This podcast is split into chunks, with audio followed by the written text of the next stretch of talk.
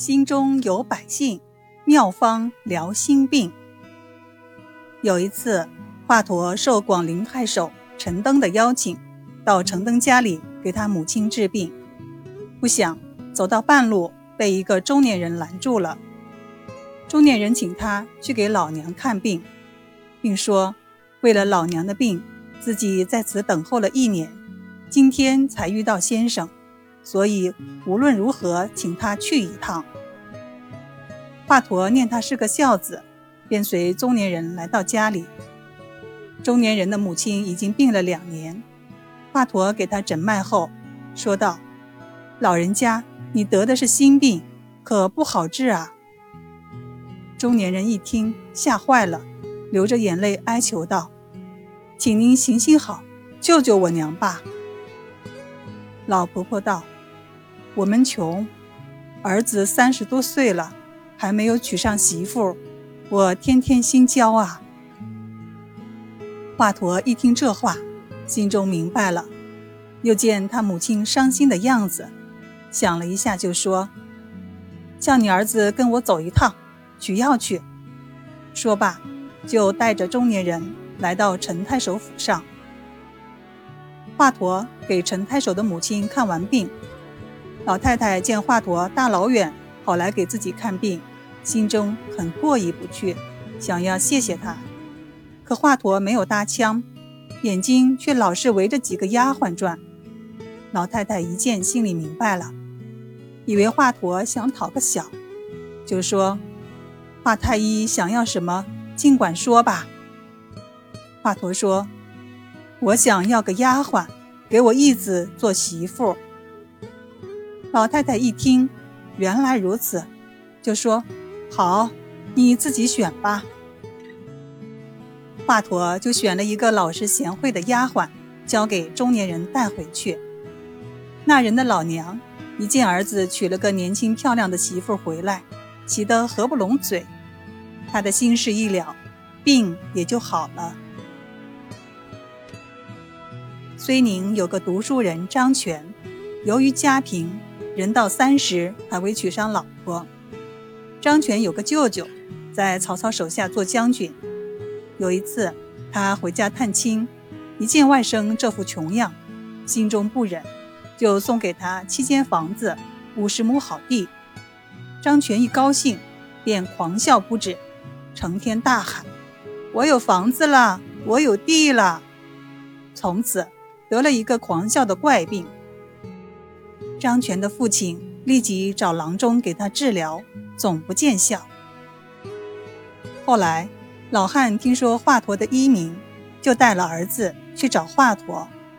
华佗听完老汉的介绍，又替张全诊了脉，摇头叹道：“他已病入膏肓，只能活十天，我已无能为力了。”张家父子大惊失色。急忙跪下，求他救命。华佗说：“我的徒弟吴普住在徐州，他有治这种病的秘方，我替你写封信，你去找他，也许有救。”华佗写好信交给老汉，又再三叮嘱，千万不可在途中拆看，否则很难救治了。张家父子拿了华佗的信，水路兼程。用了八天时间赶到徐州，找到吴普，交上华佗给他的信件。吴普看后哈哈大笑起来。张家父子被他笑得丈二和尚摸不着头脑，便问道：“这人命关天的事，你笑什么呢？”吴普把信给他们看，只见上面写道：“来人因乐极而狂笑不止，药物难以奏效。”我故意说他病危，使其焦虑害怕。当他二人到达徐州之日，病即愈矣。张家父子这才明白，都有说不出的高兴。张老汉感激地对吴普说：“你师父真不愧是一位神医啊！”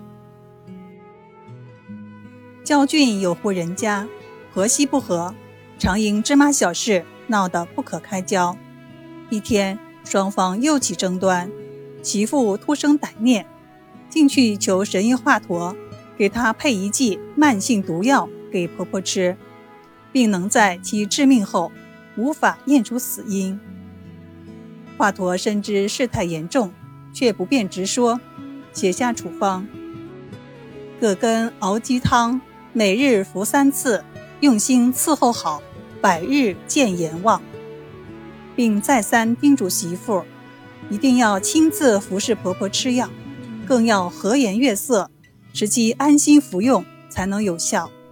若途中中断，则不灵验。媳妇持方感谢离去。回家之后，按华佗嘱咐侍候婆婆服药。不到九十九天的时候，媳妇又来求华佗。奇怪的是，这次媳妇前来。不是催命，而是向华佗求解药，为婆婆续命的。原来婆婆吃了毒药后，一改常态，不再对媳妇恶言恶语，而是同媳妇轮流做家务，有好东西让着吃，疼爱媳妇如己出。这般好的婆婆，媳妇怎么忍心让她中毒死掉呢？明日就是最后期限了。媳妇只好来求神医搭救。